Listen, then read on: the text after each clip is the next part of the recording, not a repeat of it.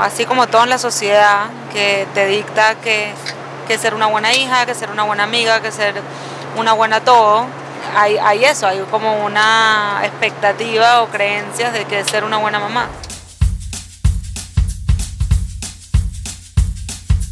Bueno, mi gente, bienvenidos a bordo de este vuelo con destino a una nueva perspectiva. Les habla Michelle Poller de Hello Fears. Y aquí Adam Strambasser, mejor conocido como Stramhacks. Somos una pareja emprendedora, soñadora, ejecutadora y cuestionadora. No nos conformamos con el mundo como nos lo pintaron, así que estamos pintando nuestra propia versión. Más auténtica, sin filtro, más basada en nuestras creencias y experiencias, y no tanto en lo que se supone que veamos. O que seamos. Grabamos desde el avión, literalmente cada vez que podamos. Y figurativamente también, cada episodio es un viaje a 30.000 pies de altura, donde hacemos zoom out de nuestro día a día para filosofar sobre temas que le dan forma a nuestra existencia. Desde el avión es un vuelo hacia nuevas maneras de pensar y de ver la vida. Mientras nuestros vecinos de vuelo nos bombardean con peos, llantos y otras interrupciones inesperadas. Nosotros buscamos elevar nuestra conciencia y cagarnos de la risa en el camino. Así que abróchate el cinturón y disfruta de este trip que no emitimos. Pasaje de regreso.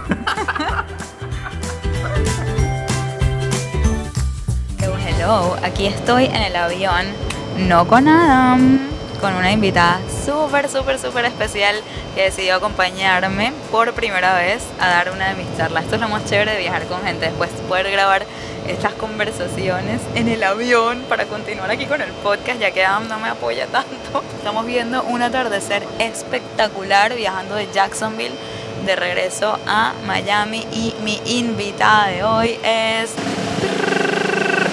Stephanie SP. Arroba más paz mental. La más especial.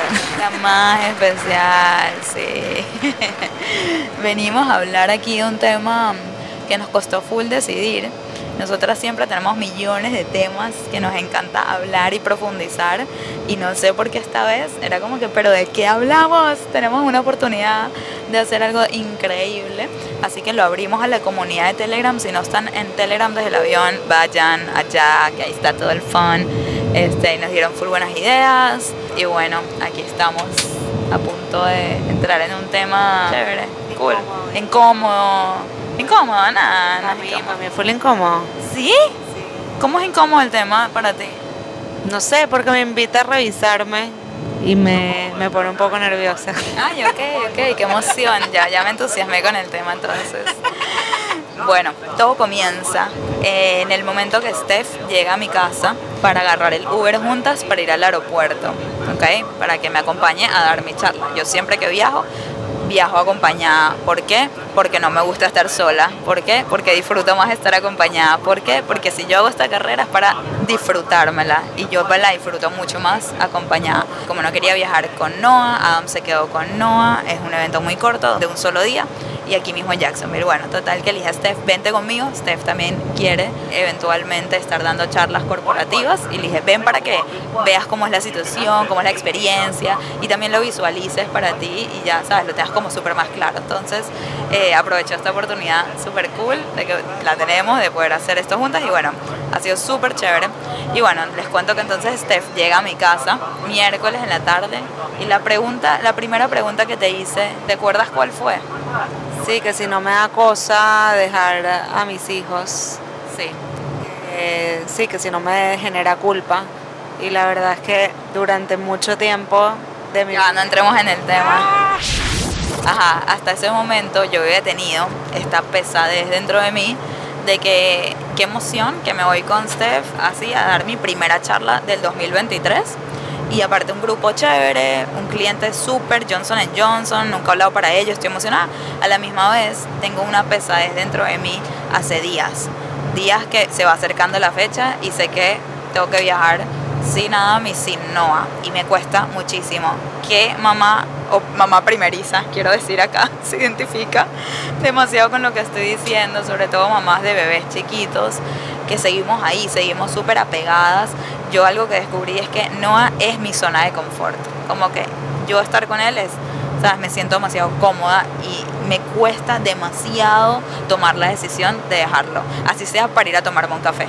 De hecho, mil veces he pensado en que quiero escribirle a una amiga y cuadrar un, o sea, una cita de amigas, ¿sabes? De ir a tomarme un café o almorzar con alguien y digo, ah, pero eso implica que justo la hora que no se despierta, no verlo, no estar con él, como que, ¿sabes? Mi zona de confort es estar con él. Entonces, dejarlo, así sea para un viaje, es algo que me afecta full y yo estoy muy, como dicen, triggered. Como que cualquier cosita mínima me afecta demasiado más porque tengo esa pesadez encima de que no me quiero ir sin él, o sea, de que no lo quiero dejar. Y lo peor de todo es que no, está más que bien dejándome, o sea, que yo me vaya. Yo le dije, no, mami va a ir en el avión hoy y regresa mañana. Me dice, ok, vamos a jugar plastilina, ¿sabes? Tipo, y eso que lo entiende, no es que es un bebé que no lo entiende, él lo entiende y está bien con eso. Y siempre que lo dejo está demasiado feliz porque está rodeado de familia y tengo el sistema de apoyo que necesito. Pero bueno, quería escuchar de Steph y si a ella le daba ese mismo sentimiento o si eso se supera. Cuéntanos, ¿qué me respondiste en ese momento y por qué? Yo le dije que a mí me pasaba mucho eso con cuando mis morochas, que hoy en día tienen 5 años, cuando eran chiquitas me pasaba full eso, pero creo que había como, como mucho, mucha culpa de que ser una buena mamá. O sea, hay como, así como todo en la sociedad que te dicta que, que ser una buena hija, que ser una buena mamá, que ser una buena amiga, que ser una buena todo, hay, hay eso, hay como una expectativa o creencias de que ser una buena mamá. Y como cuando era mamá primeriza de dos, yo sentía que ser una buena mamá era, aparte, yo tuve una mamá que no trabajó nunca, entonces mi mamá siempre estaba ahí disponible para mí. Qué interesante lo que dices, porque en mi casa mi mamá siempre trabajó, nunca se iba de viaje, trabajo así como yo, pero todos los días de su vida iba a su consulta desde las, ¿sabes? 9 de la mañana hasta las 5 de la tarde. Venía a almorzar a la casa, la veía y se volvía a ir y crecí con dos papás trabajadores. No sé si eso también como que me dio a mí siempre la imagen de que la vida no para cuando tienes hijos, de que tu carrera no para, de que sigues. O sea, mi mm, sentimiento de dejarlo, en mi caso, no venía de la culpa, venía de que disfruto cada segundito y no lo quiero perder. Como que me cuesta mucho eso, como que no estar con él cada segundito, no es la culpa. O sea, es interesante también cada mamá, desde dónde tiene ese sentimiento de, no querer dejar o, irse solos. A mí lo que me pasa es lo que le estaba contando a Michelle, es que yo siento que yo soy mucho mejor mamá cuando me doy estos espacios.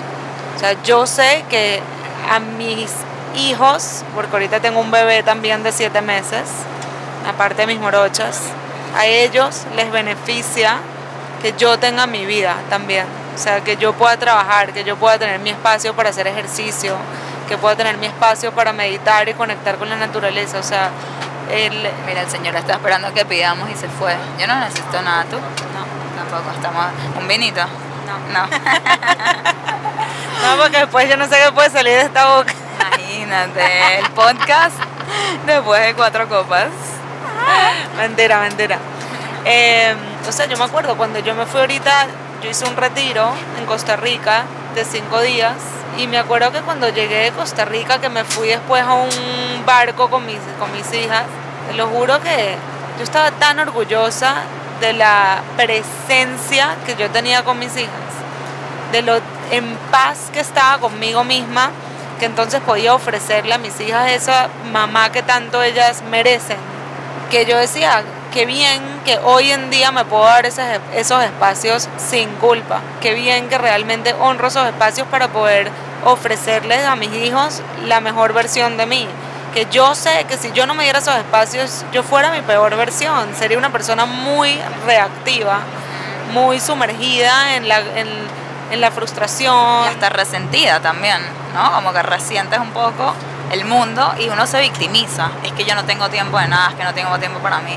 Sí, y el resentimiento totalmente. O sea, yo he conocido muchos padres en mi consulta cuando daba terapia y en Más Paz Mental cuando la gente hace catarsis, que llegan a un punto en sus vidas donde están muy frustrados porque sacrificaron todo, o sea, su, su, propósito de vida, las ganas de trabajar, de impactar con sus mensajes o con lo que sea que querían crear, todo lo, lo sacrificaron por estar 100% disponibles para sus hijos.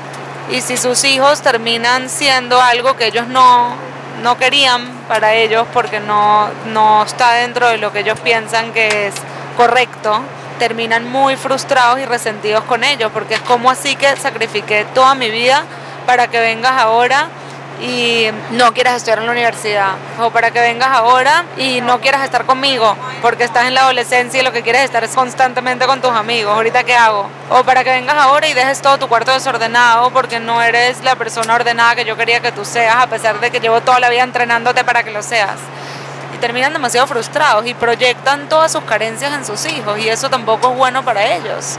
Entonces, yo siempre dije, yo quiero ser una mamá que pueda vivir su propósito y vivir la vida que quiere vivir y ser esa persona que sé que puedo ser, que es la mejor versión de mí, una persona empática, que pueda jugar con ellas y sumergirme en el juego, que pueda escucharlos, que pueda ayudarlos con los diferentes problemas que ellos estén enfrentando sin salvarlos, sino ofrecerles las herramientas para que ellos los puedan resolver solos. Y la única manera que yo sea esa persona es atendiéndome a mí. Me encanta, ¿verdad? El permiso que le estás dando a la gente, a las mamás que están oyendo esto, de tomarse esos espacios. Mamás que quizás tienen hijos de un año y ni una vez los han dejado. A mí me impresiona full eso y me, varias veces me lo dice gente de mi comunidad y me dicen, wow, ya mi bebé cumplió un año y todavía no me he tomado un tiempo con mi esposa sola. No le hemos dejado ni una noche sola y me impresiona demasiado. Digo, wow, o sea, ¿qué te hace falta para tomarte ese tiempo sola? ¿Sabes? Como que, ¿qué te está deteniendo de hacerlo? Y creo que con todo lo que acabas de decir, es una invitación, más allá de un permiso, una invitación a que lo intenten. A que intenten, aunque sea por unas noches, irse y darse ese momento y ver en qué resulta eso. Porque creo que estamos pensando en lo peor que puede pasar y eso es lo que nos está limitando, en pensar cómo se va a sentir mi hijo, se va a sentir abandonado, cómo me va a sentir yo al separarme de él. Y piensas quizás te estás enfocando en todas las cosas negativas y no estás viendo todas las positivas que también no necesariamente son o negativas o positivas, pero estás dejando de pensar en las positivas que son demasiado claves. Es que yo creo que uno de los problemas más grandes que tenemos los padres es que no permitimos que nuestros hijos experimenten dolor, frustración, demasiado. Que experimenten el dolor de sentirse abandonados cuando no están siendo abandonados. A mí el otro día, o sea, yo cada no sé cuánto tiempo, cada vez lo hacemos más frecuentes porque vemos que nos hace bien lo llamamos como que nuestra noche romántica, literal. Yo y mi esposo salimos a cenar a algún lugar y, y es la cena romántica. Así se lo decimos a nuestros hijos cuando nos preguntan a dónde van, no, a nuestra cena romántica. ¡Qué cuchis! Muy cuchi. Y Vanessa el otro día se pone a llorar. Su hija. Vanessa es mi hija de 5 años y se pone a llorar y me dice, mami, pero ¿por qué no me invitan a su cena romántica? Me dice, no es justo. Me dice, no es justo que ustedes no quieran que nosotros vayamos a su cena romántica y nos dejen solas. Me dice, no las dejamos solas, las dejamos con una ayuda que las cuida en las noches, pero bueno, se meten en su historia, me están dejando solas, no me quieren ir, no quieren compartir conmigo, quieren ir ustedes solos, no es justo, no está bien. Y se pone a llorar. Obviamente para mí como mamá, una persona sensible, soy súper sensible y empática y que ama a sus hijos, es doloroso también verla experimentar dolor. Y al mismo tiempo me recuerdo constantemente lo importante que es que ella lo experimente y poder explorar ese dolor con ella y redefinirlo. Entonces en ese momento obviamente valido su dolor, está bien que estés triste, cuéntame más, ¿no? Como que le, doy ese espacio para poder expresarse en vez de decir no puedes llorar, ¿sabes? Como que en vez de, de, de reprimirle su... O invalidarla. O invalidarla, la valido, exploro y después le cuento lo importante que es que mami y papi, que son pareja, tengan esos espacios de conexión ellos dos y que el que no estén invitadas ellas no tiene nada que ver con la falta de amor. Al revés, básicamente. Exacto, le explico eso, que al revés, que porque las amamos nos damos esos espacios para poder después como padres estar más presentes para ellas. Y y obviamente es difícil para un niño entender este tipo de explicaciones y trato lo máximo posible dentro de lo que puedo traerle estas palabras, o sea, bajar esas palabras a un, a un lenguaje que ellas puedan absorber Y algo que hace hace mi hermana Adriana es que ella le dice, ustedes tienen sus playdates, ¿verdad? Y ustedes cuando juegan con muñecas, los adultos estamos invitados. Cuando tú, cuando tú invitas a todas tus, a tus amiguitas a la casa que yo las traigo, nosotros estamos invitados o tú prefieres jugar con tus amigas solas. Y le dice, jugar con mis amigas solas. Entonces le digo, ok, ¿y eso es porque no me amas? ¿O es porque quieres conectar? El espacio. El espacio para conectar con tus amigas. Y dices, no, es porque quiero estar con mis amigas, no es porque no te amo. Bueno, lo mismo pasa con mami y papi. Entonces tratamos de darle un ejemplo que ella se pueda relacionar me encanta demasiado, eh, porque no solamente toda la explicación que le estás dando, que es demasiado importante, pero el ejemplo que le estás dando de qué es una pareja. Tanta gente por no dejarlo solo, no se toma estos momentos y los niños no crecen viendo a una pareja crecen viendo unos papás y también es muy importante que ellos vean una pareja en, en sus papás. Yo me acuerdo cuando antes de que nazca Noah estaba en la barriga y yo le decía a Adam, por ejemplo, Adam es más tímido a la hora de expresar amor en frente de otras personas. No sé si tímido es la palabra, no quiere incomodar. ¿Sabes qué? Ok, el típico, o sea, momento incómodo donde estás enfrente de una pareja y se están tipo besando y tú estás enfrente y como que, qué incómodo esto, ¿sabes? Tipo, brother, haz eso en tu cuarto, ¿sabes? Ok, Adam es tipo lo opuesto a eso, al punto que yo le tenía que decir, está bien que me des la mano enfrente de tu familia, ¿entiendes?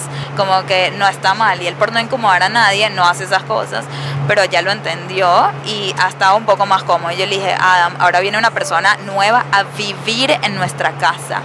Me da miedo que por no incomodarlo a él, tú dejes por completo expresar amor en nuestro safe place, que es nuestra casa. Quiero que más que nunca te sientas cómodo expresando cuando quieras expresar, no es forzado, no es fingido, es cuando te provoque darme un beso o darme la mano o lo que sea, que lo hagas y está bien hacerlo enfrente de nuestros hijos.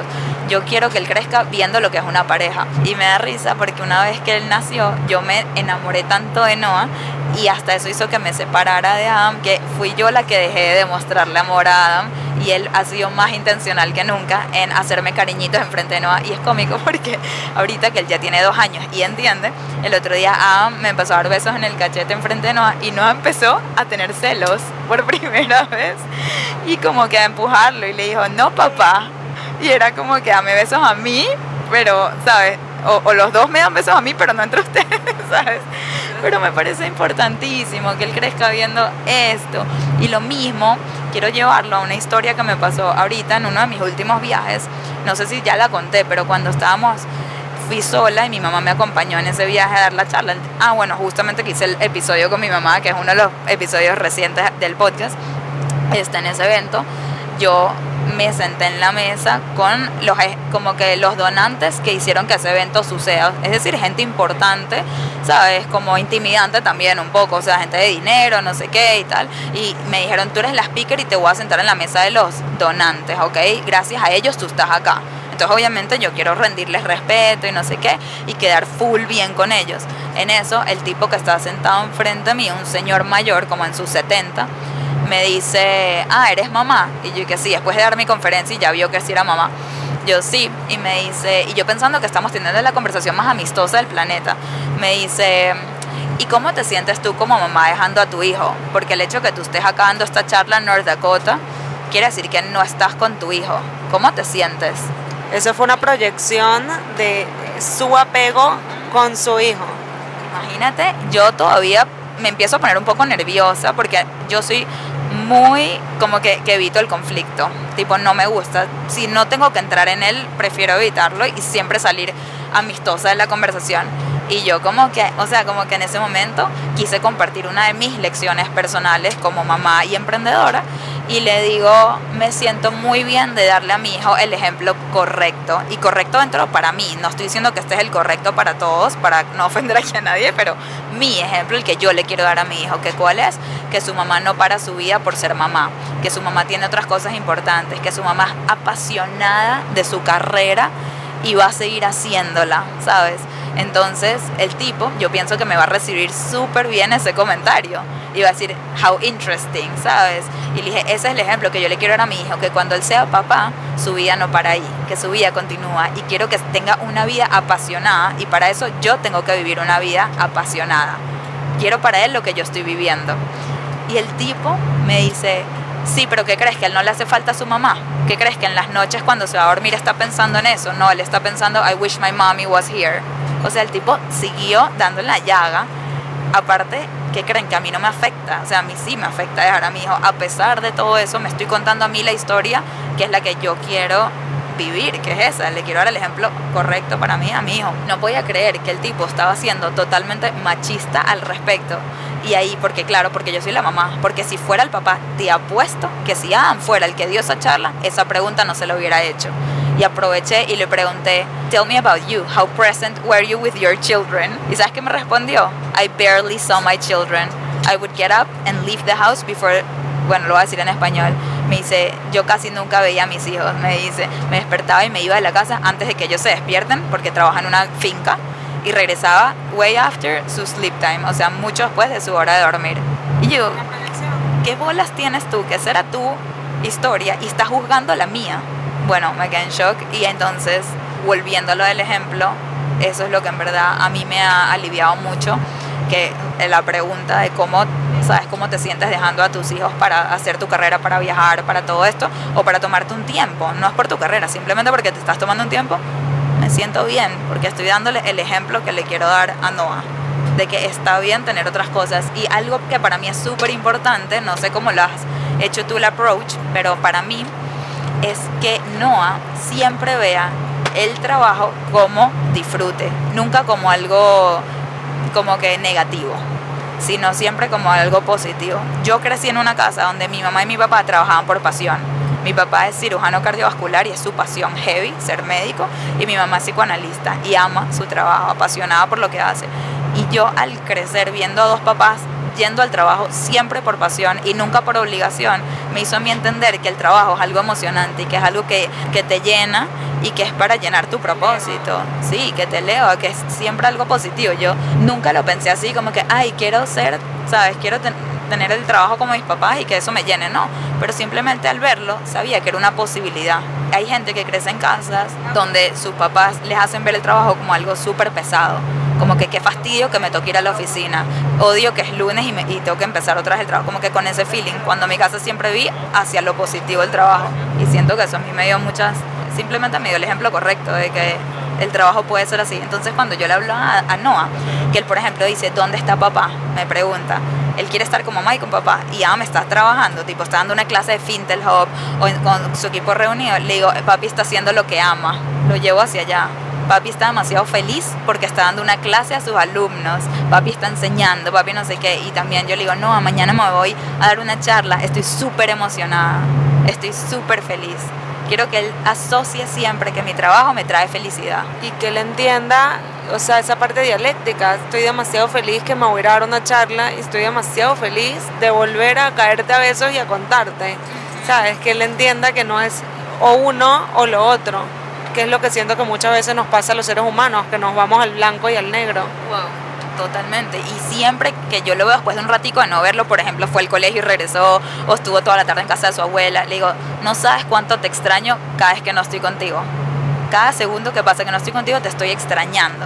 No quiere decir que no estoy disfrutando. Y al mismo tiempo estoy haciendo algo que amo y que me disfruto. O sea, no es o una o la otra, es la experiencia humana que es mucho más compleja que una sola palabra que lo defina. Y eso es lo que siento que a veces nos cuesta entender.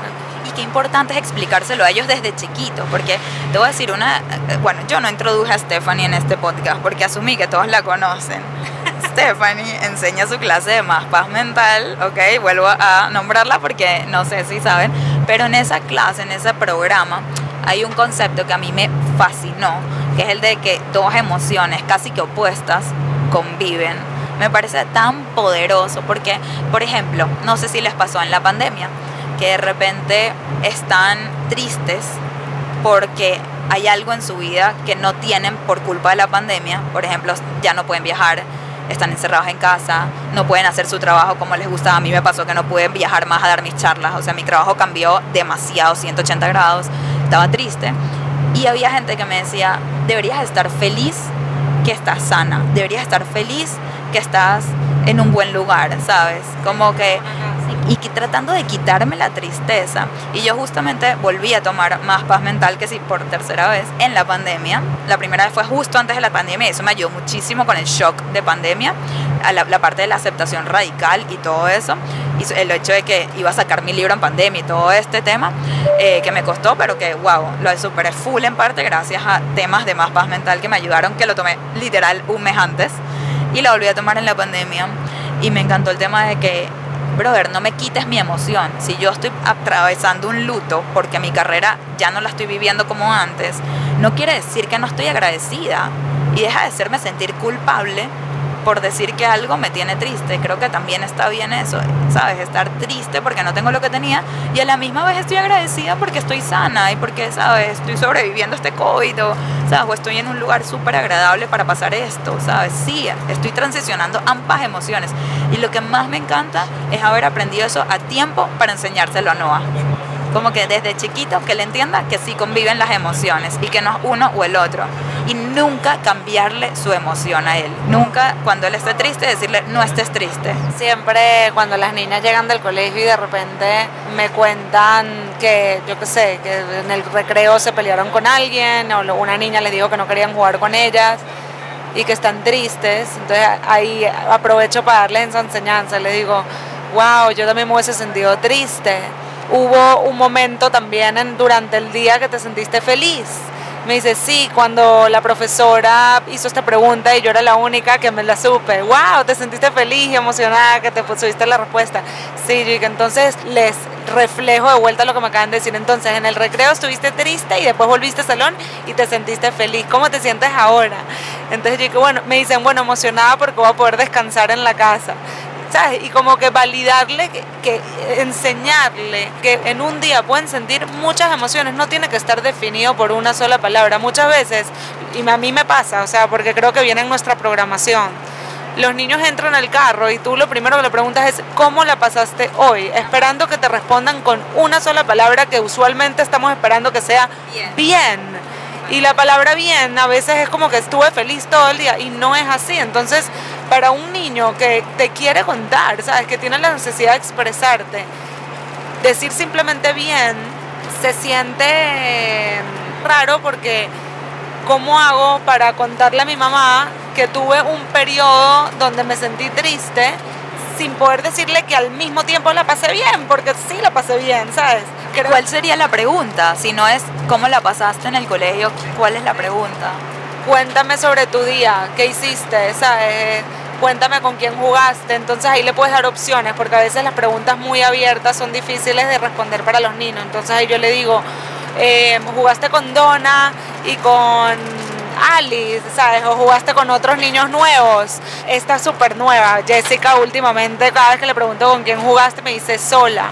En un pasado desde mi programación hubiese dicho, ay, mi vida, pobrecita, ¿sabes? Tipo, ¿por qué jugaste sola? Como que si hubiese, hubiese algo malo con jugar sola. Eso hubiese sido típico mío. Hoy en día digo, ay, qué chévere, y la pasaste bien jugando sola. Sí, la pasé muy bien. El otro día le pregunté, ¿qué jugaste? Y me dice, veo, veo. Y gané, mami. Gané porque ya sabía que había visto. me encanta. Demasiado bueno esto. Pareció tan cuchi. Yo le digo, qué chévere. Entonces le dije, ¿cómo la pasé mejor? ¿Jugando sola o jugando con las demás personas? ¿O los dos igual? Me dice, los dos igual, mami. A veces me provoca jugar con gente y a veces sola. Qué bella, me encanta, me encanta todo. Justamente, yo le llevo preguntando a Noah después del colegio, ¿cómo te fue? O sea, esa es la pregunta. Le digo, Noah, ¿cómo te fue en el cole? Y él me responde, bien, él ya aprendió a responder bien. Y para mí es un momento de reflexión porque digo, tan chiquito, él no ha cumplido dos años en el momento que estoy grabando este podcast, ok, cumple este sábado, pasa mañana. Pero tan chiquito aprendió a responder bien, no sé si me gusta. Y entonces el otro día le dije, no, sabes que no siempre tienes que responder bien. Él, yo creo que él cree que la respuesta correcta es bien. Y le expliqué y le digo, sabes que no siempre tienes que responder bien. Cuando mami te pregunta, ¿cómo te fue hoy? Puedes también decir mal, no tan bien, como que le di otras opciones.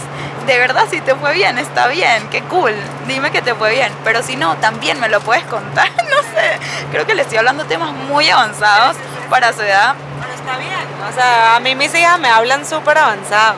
Yo creo que uno a veces piensa que los niños pueden menos de lo que realmente pueden. A mí las niñas a veces me sorprenden y hacen cosas que, que yo después se lo cuento a mis amigas y todas se quedan shock.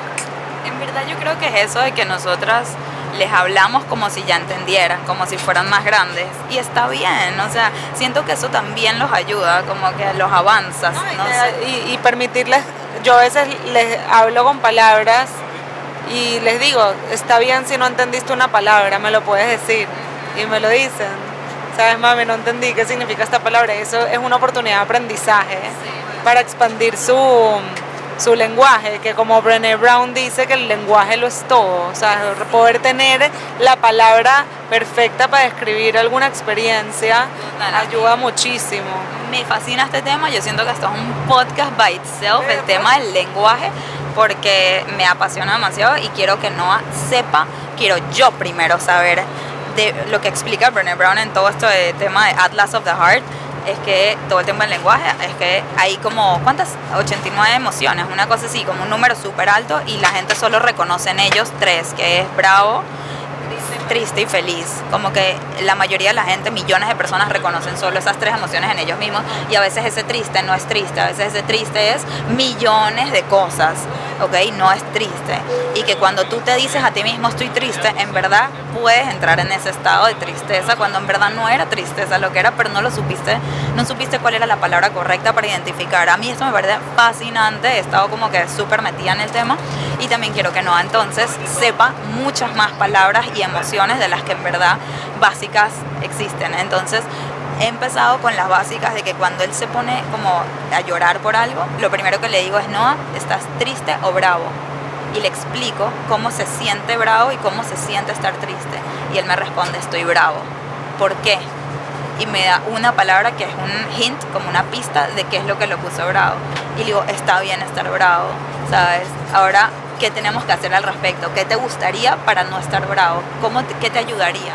Sí, ahí lo que Michelle está contando es acceder a la necesidad, porque las emociones la mayoría de las veces te están diciendo que hay una necesidad ahí. Yo hice lo mismo contigo una vez que me levanté en la mañana y Vanessa, no me acuerdo qué fue lo que le pasó y le dije, ven acá, la monté en mis piernas y la empecé a abrazar. Y de repente Jessica empieza a llorar y yo me di cuenta de que estaba experimentando celos. Entonces le dije, mi vida, tú estás llorando porque estás viendo que yo le estoy dando un abrazo a Vanessa y tú quieres eso. Y me dice, sí. Yo le digo, eso se llama celos. Tú estás experimentando celos. Entonces le dije, ¿estás celosa? Y me dice, sí, mami, estoy celosa. Le digo, ok, comunícame con tus palabras que tú también quieres un abrazo. Enseñándole a ser asertiva. Entonces me dice, mami, yo también quiero un abrazo. Le dije, ok, vamos, voy a terminar con Vanessa, ok, y cuando termine con Vanessa voy contigo porque yo también te quiero dar un abrazo. Y fue demasiado increíble poder, ¿sabes? Desmi- Ayudarla a verbalizar.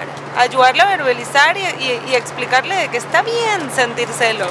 Es humano sentir celos. Y que al- No hay shame, o sea, que no hay vergüenza en ello. no hay vergüenza y que al sentir una emoción como esa, que la sociedad la pone como una, una emoción que no debería sentir, pero que todos en algún momento hemos sentido, tú puedes explorar un poco más cuál es la necesidad para poder verbalizarla.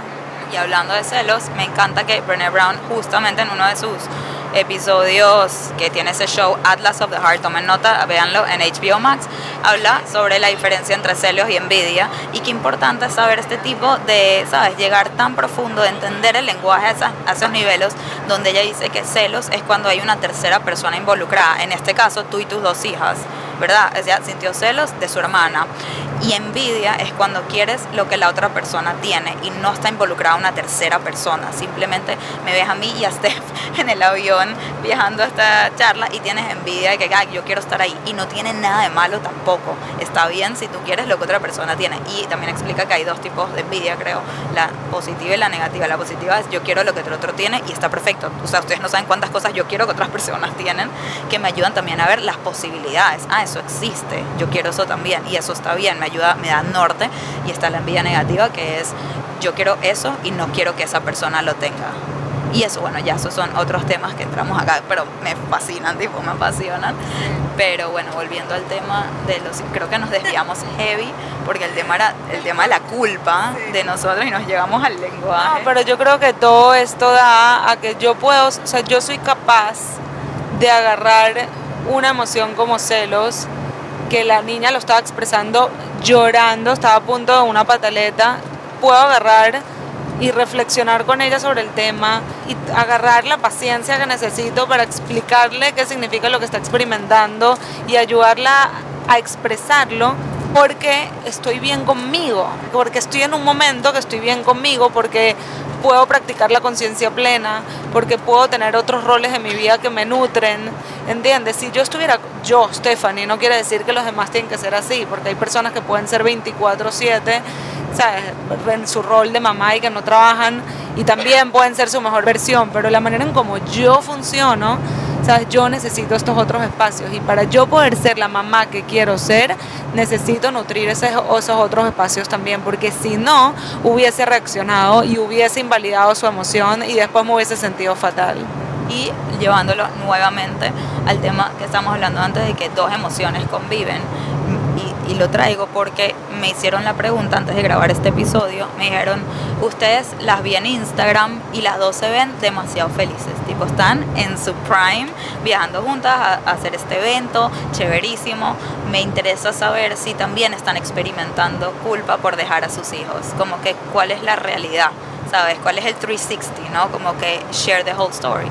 Y vuelvo a lo de las emociones que conviven. No tienen idea cuánto convive dentro de mí por lo menos, esa tristeza de dejar a mi bebé y esa felicidad de estar aquí haciendo lo que más amo. Como que Adam justo me dijo, ve a hacer lo que más amas y tal, y me lo dijo así con un tonito como que, bueno, vete y tal, algo así, porque creo que estaba celoso de Steph o algo que la traje a ella.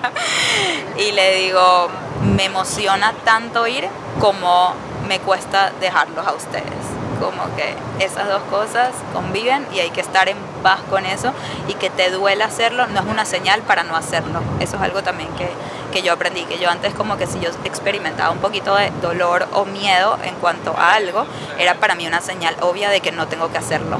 Y ahora, entendiendo cómo funciona la valentía y el crecimiento personal, entiendo que cuando algo te incomoda es cuando más tienes que explorarlo y darle chance y ahí es donde en verdad vas a crecer. Si te quedas todo el tiempo diciéndole que no al dolor, también estás cerrándote a una emoción y una emoción que hay que experimentarla y saber vivir con ella también. O sea, yo aquí creo que con el tema de la culpa, yo, yo lo explico en Más Paz Mental 2. O sea, yo en Más Paz Mental 2 tengo todo un módulo que se llama de culpa merecimiento. Y yo divido la culpa en tres. Y esto lo aprendí también de Brené Brown que es la vergüenza, que es que soy una mala mamá, que es cuando, cuando te identificas con una etiqueta, cuando soy una mala mamá es una identidad, a diferencia de cuando hablas de la acción, o sea, soy, soy una mamá y estoy haciendo algo malo, que eso sería la culpa, y después está la culpa dañina y la culpa sana. La culpa sana es cuando haces algo que realmente es malo o, está haciendo daño, ¿verdad? O está yendo en contra de tus valores. Como por ejemplo, o sea, si una mamá le pega a un niño y siente culpa, obviamente esa es una culpa que hay que prestarle atención. Ahora, si sales con tus amigas y sientes culpa porque hay una creencia limitante que te pasó la sociedad o, o, otra persona que te dice tú tienes que ser mamá 24/7 y no puedes tener tu espacio social o tu espacio laboral, y tú sabes dentro de ti que esa no es la manera que tú quieres vivir y no es la manera correcta y que al revés, que, que caer en esa creencia limitante le va a hacer un daño a tu hijo y te va a hacer un daño a ti misma, esa sería la culpa dañina que hay que let go, que hay que transitar y liberar y no identificarte con ella y trabajarla para poder empezar a disfrutar tus momentos sociales y laborales. Y entonces eso también nos lleva como padres muchas veces a limitarlos a ellos porque a veces uno no hace planes uno mismo porque creen que los hijos no pueden sin nosotros. ¿verdad? No te vas de viaje con tu esposo porque dices, es que él, pobrecito, no, no sabe estar sin mí, sin mi esposo. ¿Y qué pasa en ese momento? No le estás dando el chance de ni siquiera saber si puede sin ustedes. En el momento que, por ejemplo, a mí yo le dimos el chance, nos damos cuenta que es demasiado feliz quedándose unos días en casa de mi suegra, por ejemplo y que, ¿sabes? Está demasiado bien. Todas las fotos que me mandan está muerto de la risa, en las noches duerme completo, está comiendo bien y yo nunca hubiese sabido eso si no le doy el chance. Y lo mismo pasa, por ejemplo, cuando el, día que decidí dejarlo dormir en el colegio. Yo siempre lo buscaba a las 12 porque decía, no, él no va a saber dormirse solo. La siesta, exacto, porque yo decía, no, él siempre lo dormimos nosotros, cargado, con musiquita, en su cuna, eso no se lo van a hacer en su colegio. Y un día dije, ¿por qué todos los niños sí duermen en, en el colegio y el mío no? Ni siquiera le he dado el chance de que él me demuestre que puedo o que no puede. Déjame intentarlo, por más incómodo que sea para mí esto. Lo intenté, durmió perfecto. La profesora me dice, mira a tu hijo. Y el niño durmiendo como un angelito en la camita del colegio. Y yo wow, a partir de ahí siempre. A mí no me pasó. A ti no te pasó. Bueno, claro, cada quien tiene su experiencia, pero yo, si él no lo hubiera pasado, yo me sentiría tranquila que le di el chance de hacerlo. Y lo mismo, o sea, yo digo, no, no lo puedo dejar solo con, no sé, la nani porque no lo va a saber dormir. Yo lo toco dormir toda la noche. No lo sé, nunca le he dado el chance. Y nos pasa mucho también con nuestras parejas. O sea, yo, yo cuando daba terapia veía full parejas que en este caso hombre y mujer me pasaba full que la o sea, por la sociedad la mujer se ocupaba de la crianza y cada vez que el hombre trataba de hacerlo, la mujer lo criticaba o lo salvaba, como que venía y decía, no, tú no sabes, déjame hacerlo yo. Entonces, obviamente le prendes la inseguridad al papá de que no sabe o no puede o lo hace mal, entonces deja de ocuparse y después la mujer se molesta porque es como que ¿por qué no me ayudas? Y es porque, porque las pocas veces que, que trato de ser papá, no me dejas o me hace sentir inseguro al respecto. Entonces aquí también... Total, creo que nosotros tenemos que, para vivir con más paz mental en el tema de nuestros hijos y crianza, es darle un poco más el chance a las cosas y no cerrarnos tanto a esas creencias también de que él no sabe, él no puede. Y él me refiero al esposo, a la nani, al colegio, al niño, o sea, a, to a, la, a la suegra, a todos. Como que simplemente, por más incómodo que sea, dar el chance, porque dar esos chances te proporciona a ti libertad y paz yo me metería aquí con el mismo tema que íbamos a hablar también, será para otro avión, de, del perfeccionismo y el control. O sea, yo creo que, que va más allá de dar el chance, va también a, permitir que ellos que se salga de la, un poco de la rutina, ¿sabes? Que si no lo hacen de la manera que tú lo, que tú lo haces, no está mal, simplemente es y está bien porque es parte de, su vida, de su proceso. Justamente a mí me pasó una vez que lo dejé con Adam y yo estaba de viaje, estaba estresada y le conté, creo que fue a mi mamá o alguien, le digo como que, coño, es que no le está dando la comida a la hora que es, ¿sabes? Tipo, y no lo está costando a la hora que es. Y mira, están hasta ahora a las ocho y media de la noche en, ¿sabes? Con los primitos en no sé dónde y como que, no, hasta la hora de dormir. Y yo estaba como toda estresada. Y mi mamá me dijo, Michelle, está bien que él tenga una relación distinta con su papá que con su mamá. Que cuando está con su mamá, esta es la manera de hacer las cosas y cuando está con su papá es otra. No está ni bien ni mal, simplemente él va a aprender a que tiene una relación distinta con esta abuela que con esta, con este amiguito que con este, con esta profesora que con esta, y eso está bien. O sea, le da, lo nutre más de lo que le quita. ¿Sabes? Nosotros todos creo que aquí crecimos entendiendo de que conciertos familiares era, era diferente y era nuestro recreo de alguna manera y eso no fue el fin del mundo, al revés, nos enseñó, nos elevó, nos emocionó, experiencias distintas que, que hay que permitir y, soltar un poco ese control que creo que muchas veces los padres nos metemos. Ya para terminar, acá que estamos a punto de aterrizar en Miami, algo que a mí me, me, encantó es esta historia que cuenta Lennon Doyle de su divorcio, donde ella dice que ella siempre se quedaba en su, en su matrimonio totalmente fallido, o sea, roto por completo en sus estándares, que es donde el, esposo pues le fue infiel varias veces, no sé qué, y ella lo seguía perdonando y seguía estando en su matrimonio. ¿Por qué? Por sus hijos. Siempre era por mis hijos, por mis hijos, por mis hijos. Hasta que un día se da cuenta que el ejemplo que le está dando a sus hijas es estar en un matrimonio que te hace infeliz, es estar con alguien, exacto, tolerar comportamientos que van en contra de tus valores, etc. Y dice, por mis hijos voy a dejar a mi marido para darle el ejemplo correcto. Hoy en día está felizmente casada con otra pareja Em, y, y, a mí eso se me quedó muchísimo. Y es lo mismo que aplica para eso de tomarte un tiempo tú. A pesar de la culpa y todas estas cosas, la culpa que sintió ella al divorciarse, sabes, teniendo hijos y todo eso, es lo mismo, sabes. Cuando tú te tomas un espacio para ti, te va a dar culpa, pero hazlo por tus hijos. O sea, de la misma manera, hazlo por ellos, para que ellos también vean el ejemplo de lo sano. pregúntate tú. Yo quisiera que ellos sean independientes, yo quisiera que ellos se tomen su espacio. Yo quisiera que ellos tengan una vida también independiente de mí. Sí, entonces demuéstrales que tú también eres capaz de hacerlo. Sí, yo lo traería de vuelta al tema de tu mejor versión. Tipo, ¿qué vida tengo que tener? ¿Qué necesidades tengo que satisfacer en mí misma para yo poder entregarle mi versión más amorosa y más consciente a las personas que amo? Esa es para mí la conclusión.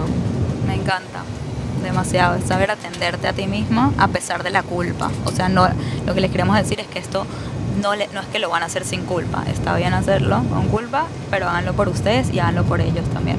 Bueno, creo que aterrizamos en Miami, así que 51 minutos dura el vuelo de Jacksonville a Miami, que es lo que dura este podcast. Nos acompañaron en el avión, gracias por estar acá. Nos cuentan cómo les, qué les pareció este episodio en el chat de Telegram que tenemos. Si no están, búsquenlo desde el avión. Quiero escuchar sus comentarios.